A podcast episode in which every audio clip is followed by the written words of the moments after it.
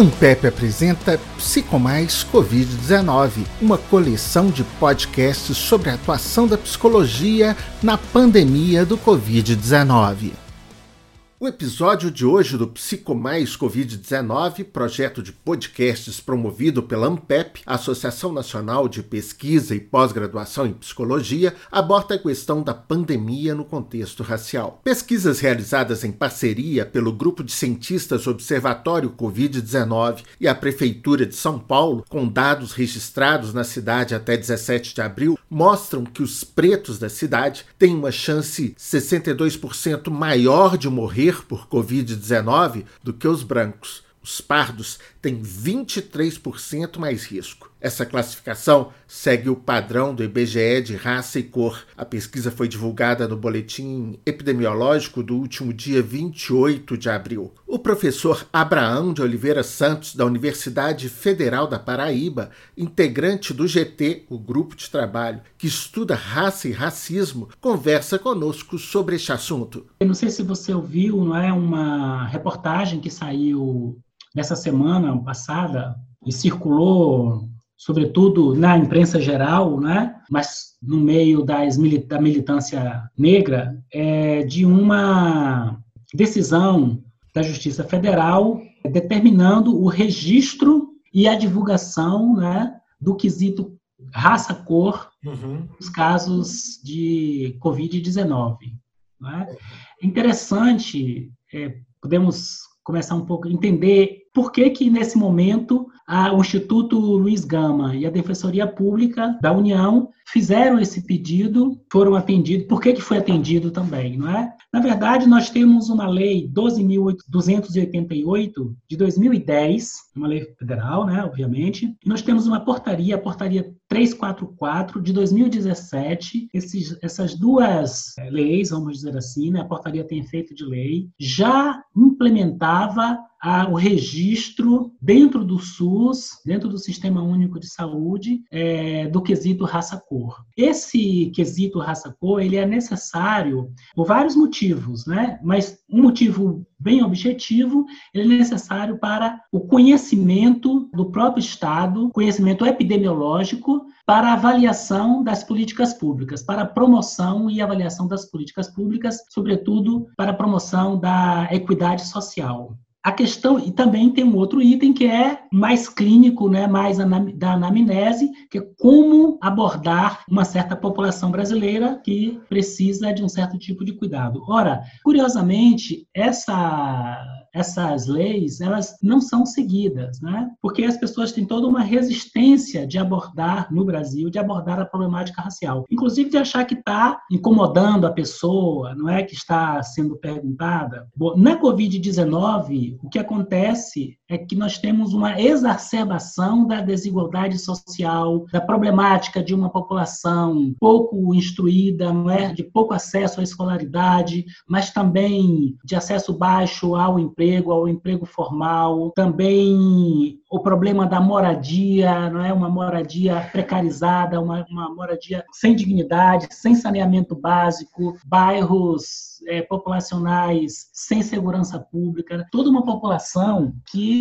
está de, de uma espécie de subcidadania. Essa população, ela é majoritariamente a população de descendência indígena e negra, no caso dos centros urbanos, não é? Ou seja, a Covid ela vai afetar, embora ela, em um certo momento, ela possa contagiar a todos, não é? Mas os seus efeitos serão diferenciados a partir de uma perspectiva assim, histórica da população brasileira, de formação da população brasileira. Nós temos, então, o povo preto e o povo indígena, que vai ser afetado distintamente em decorrência das condições econômicas, sociais e geográficas que esse povo, esses povos vivem. Não é? Então, a questão socio-racial, ela, vai, ela é necessária, o, o olhar da problemática socio-racial, ele é necessário para a gente compreender o que está acontecendo. Por exemplo, a adesão desses grupos sociais ao isolamento, não é? Você sabe que muita gente, como camelôs, ambulantes, vendedores dos sinais de trânsito, vendedores das vias, das artérias obstruídas da cidade cotidianamente, né? são as pessoas que vendem pipoca, vendem água, vendem salgadinhos, enfim,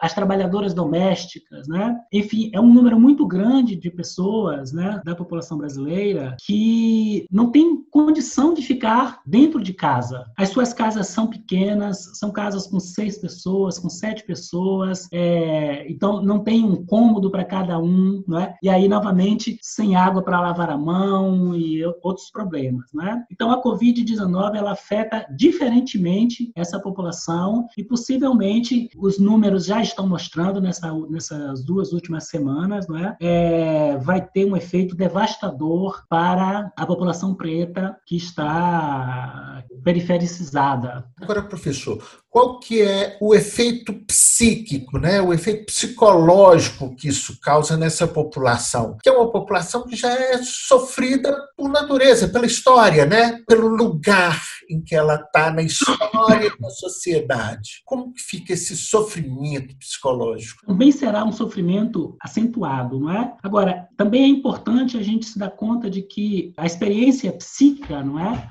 Ela não se dá a parte do mundo material, ela não se dá a parte do corpo. Então, nós já temos uma população que está numa condição de saúde mental difícil, não é? Não necessariamente por ter ou não ter doença mental, mas uma saúde mental precarizada, uma saúde mental demasiadamente atacada, não é? Pela fome, pelo trabalho precarizado. Você sabe que nós temos uma lei da saúde cidadã, uma lei 8080, se eu não estiver enganado, de 1990, que fala sobre os determinantes sociais da saúde. Então, a gente não deve pensar na saúde sem pensar na moradia, na segurança pública, no direito à educação, é, no direito a uma memória, na relação de pertencimento. Sem esses determinantes sociais serem considerados, nós não vamos conseguir pensar, trabalhar uma saúde mental para a população brasileira. Então, esse momento, essa população ela já está agravada. Por exemplo, né, então uma coisa importante, não é? é você tem uma população que já se sente perseguida pelo Estado, não é, pelo comércio, na relação do trabalho. Existe um imaginário no Brasil de que é, o povo preto é um povo preguiçoso, indolente, perigoso, agressivo, destrutivo esse imaginário social ele continua presente, né? E a gente escuta, vê ele aparecendo em vários momentos, né? E nesse, num momento como esse, isso vai aparecer mais fortemente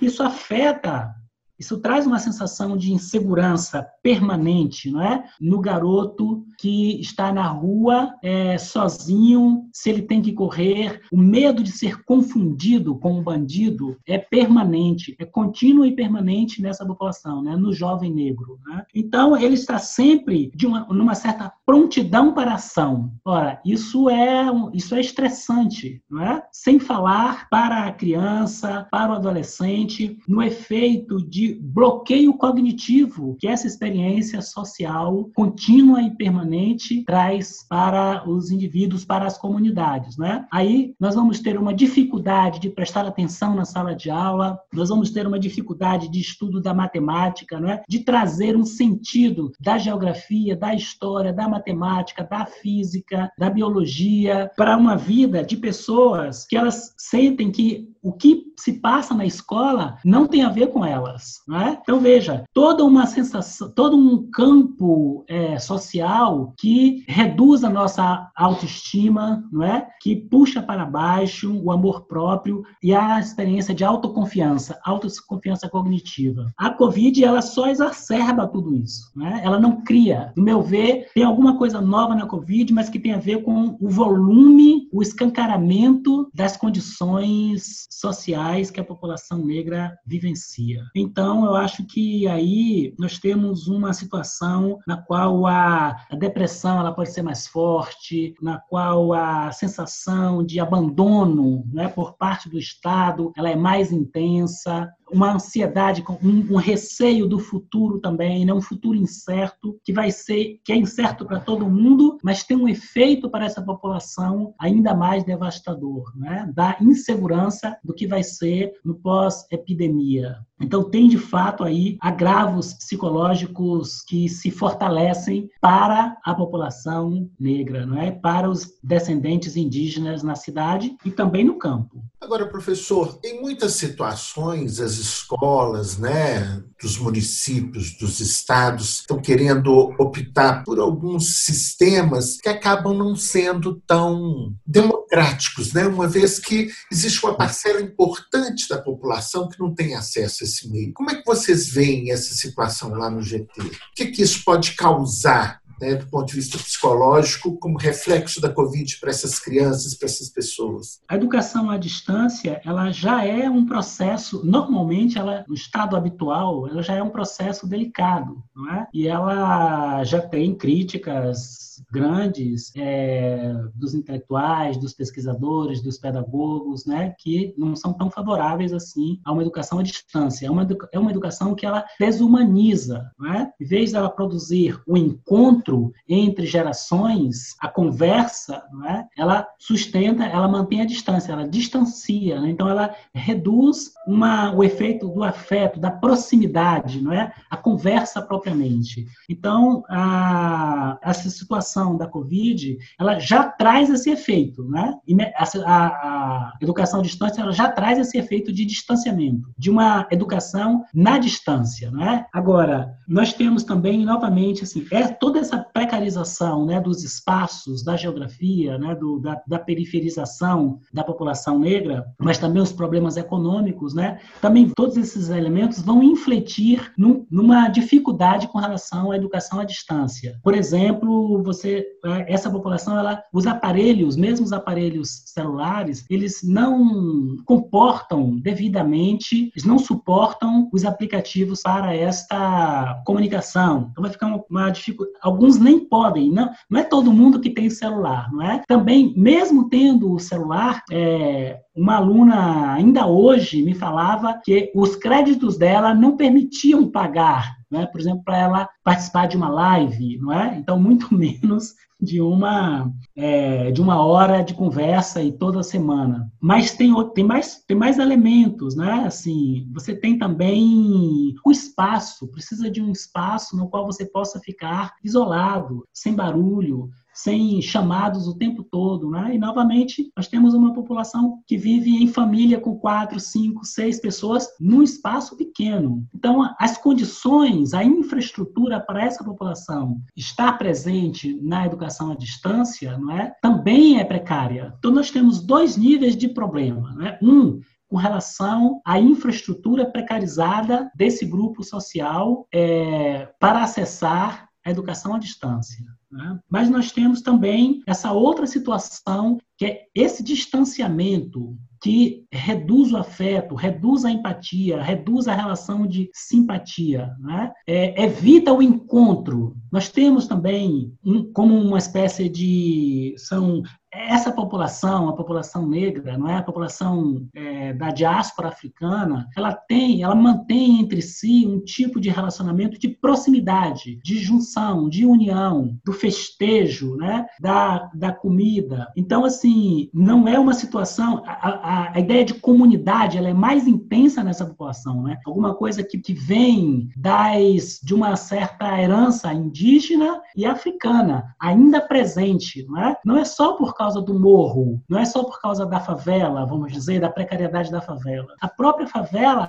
ela já traz em si o sentido de uma, uma de traços comunitários dessas tradições. Né? Então, essas pessoas, elas têm uma têm um sentido histórico, têm um sentido antropológico da convivência. Não é exatamente um erro, um desvio, não é? Só a partir de uma visão eugênica, só a partir de uma visão eurocêntrica, é que se considera essa união de pessoas como se fosse um desvio social, mas não é. Então, para essa, para esses grupos sociais, né, descendentes dessas tradições com peso comunitário, é, esse distanciamento ele, ele é, ele traz uma perda de sentido do ato educativo. Professor, a liberação de trabalhos como a construção civil e medida provisória editada essa semana pelo governo pode piorar a situação dessa população? Esse governo né, traz a visibilidade de um elemento, vamos dizer assim, do caráter nacional, né, da identidade deste país, constitutiva da identidade, da identidade deste país, que é o genocídio das populações indígenas, dos povos indígenas e dos povos negros. Uma, uma série de de políticas que dificultaram o acesso dessas, desses grupos aos bens sociais, não é? mesmo sendo grupos participativos da produção da riqueza e possivelmente os grupos mais participativos da produção da riqueza nacional sejam negros e indígenas, né? ao longo dos séculos de construção do Brasil, do que se chama Brasil. Agora, são esses os grupos que se procura exterminar. Então, o extermínio, ele continua avassalador. A situação de Covid aumentou ainda mais pela doença, pelo processo de falecimento de parte dessa população, dos velhos, né? E aí a importância dos velhos para a nossa população, para, os, para as nossas tradições é muito grande, né? Então vamos ter um prejuízo devastador, perder os nossos velhos. E também nós temos o problema de que muita gente está na situação de que no confronto policial, né, que não está aparecendo nas mídias, né? Então, curiosamente, há um número de mortes ainda maior acontecendo de jovens negros com pouca visibilidade na mídia, em decorrência de que a mídia nesse momento está voltada para o problema da pandemia. Isso que o presidente então faz, não é? Ele já vinha faz, tentando fazer isso há um tempo atrás, né? Liberando. Vários governos têm tido, governos estaduais têm tido o intuito de liberar é, uma parte da população para o trabalho. Agora o governo, me parece que foi do Amazonas ou do Pará, não me lembro, de uma região norte do país, é, considerando o trabalho das empregadas domésticas como um trabalho essencial, é? que são trabalhos também da população população negra. Então, você veja, nós temos hoje um aprofundamento, né, uma maior visibilização, uma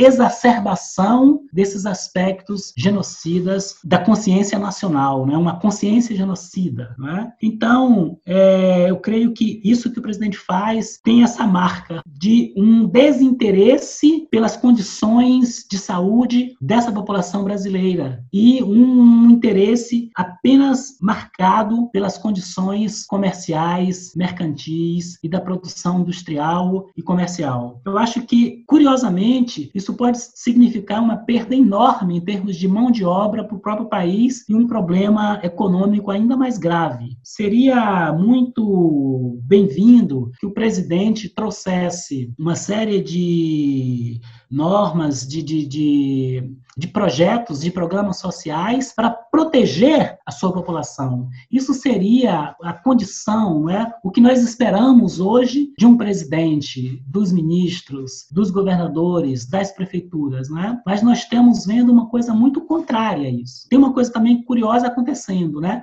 Uma parte da população da periferia que tem, que, se, que apresenta um protagonismo histórico, não é? Por isso mesmo pôde sobreviver. Não sobreviveu por causa do abandono, não sobreviveu por causa da falta de moradia, não sobreviveu por causa da falta de trabalho, da falta de políticas de inserção, da falta de escolaridade. Sobreviveu por uma, uma potência comunitária dessas, dessas, desses grupos sociais, de, de rearticulação e uma condição de um protagonismo de se prover inclusive do ponto de vista da alimentação e da estrutura básica de, de sobrevivência e de vivência, não é? Sem falar na própria cultura, né? Que esse país ele é culturalmente vivo e alegre em decorrência sobremaneira é, do modo como os povos pretos e os povos indígenas garantem, não é? Uma ideia de que, uma prática, né, de nós somos juntos, uma prática de que ah, viver é uma coisa bonita, né, de, de, de bem viver, né? Tanto indígena como africana, né? São tradições ainda muito vivas nos nossos corpos, né? E que nós garantimos a partir de um protagonismo de processos de luta desde Palmares, desde antes de Palmares e que está acontecendo agora. Há uma mobilização intensa da periferia, né? Dos das lideranças negras da periferia de prover essas condições básicas diante dessa situação. Certamente a Covid vai ser avassaladora no nosso meio meio mas ainda assim, é, vamos dizer assim, eu tenho fé, faço votos de que, do ponto de vista político, nós consigamos sair fortalecidos disso, né? mais conscientes da nossa força, mais conscientes dos nossos laços, mais conscientes da importância da nossa existência para este país e para nós mesmos. Eu creio que, e talvez a gente consiga dar uma resposta né, política também a esta, ao, ao destino da, do país, não é? E se, se o brasileiro, não é? Se essa nação negra der um destino diferenciado a esse país, ele contribuirá para um destino diferenciado do mundo todo. Não é ao acaso que nós somos a oitava economia do mundo, não é? Já chegamos à sexta, não é? Então não é um país sem importância mundial, não é? O que acontece aqui, se nós dermos um destino diferenciado aqui, isso vai implicar numa alteração do percurso para o mundo todo, do percurso político, do destino político para o mundo todo. Professor Abraão, qual a importância desse GT e seus estudos de psicologia nesse contexto da Covid-19? Eu, eu ousaria dizer que esse GT é um marco histórico na ciência brasileira, não é? Talvez, não tenho certeza, seja o primeiro momento de fortalecimento no campo da pós-graduação, da produção de conhecimento que leve em conta as inscrições raciais na problemática psicológica brasileira. É, é um GT que está começando e nesse começo nós estamos, portanto, ainda numa fase básica, não é, de pensar, é, de entrar em contato, de estruturar o campo de estudo, de criar a rede. Essa é uma, uma importância grande, né, de, desse grupo de pesquisa psicologia e relações étnico-raciais, é, que é estabelecermos as condições básicas para a produção de conhecimento, para o reconhecimento das epistemes plurais, né, para a diversidade de, de, de saberes que nós temos no país, para a diversidade étnica, religiosa, cultural, é, racial que tem nesse país, né? e nós então começarmos a reescrever os caminhos da universidade. É da psicologia e é da universidade, porque nós precisamos reestruturar a, a, a epistemologia que é baseada numa, numa linha única, numa, numa linguagem única de, é, de expressão. Nós precisamos trazer a pluralidade que este país comporta, não é? de perspectivas. Então, a partir das, das, das epistemes negras indígenas, nós precisamos, por exemplo, trazer a própria natureza como um elemento da inteligência, como um elemento cognitivo, como um elemento da subjetivação. Claro, porque essa, esses grupos sociais, eles não se compreendem como a partir da diferença natureza-cultura. Eles estão juntos com a natureza. A natureza está constituindo o ser humano, né? As mulheres e os homens. A natureza, ela própria está constituindo cultura. Então, esse grupo nosso, esse grupo de trabalho, ele vem para produzir a rede, para fortalecer essa rede de pesquisa e de pensamento que está surgindo no Brasil a partir de vários pontos. Na psicologia, ela está forte, eu diria. Eu diria também que com pretensões altíssimas de rever completamente o rumo epistemológico, o modo de pensamento desse país, incluindo, então, a, a, a história, não é? o campo histórico indígena e o campo histórico das lutas indígenas e das lutas negras. É assim que o GT, nesse momento, está se propondo não é? a trazer essa discussão, é a consolidar essa conversa dentro da pós-graduação na psicologia. Vamos então agradecer a participação do professor Abraão de Oliveira Santos, da Universidade Federal da Paraíba, que tratou conosco o assunto sobre a raça, racismo, as etnias né, e a importância disso tudo. Obrigado, professor. Obrigado, Robson. Eu quem agradeço aí. A conversa muito boa, sempre muito boa, e me coloco à disposição de novas conversas, viu? Joia. Obrigadíssimo, professor.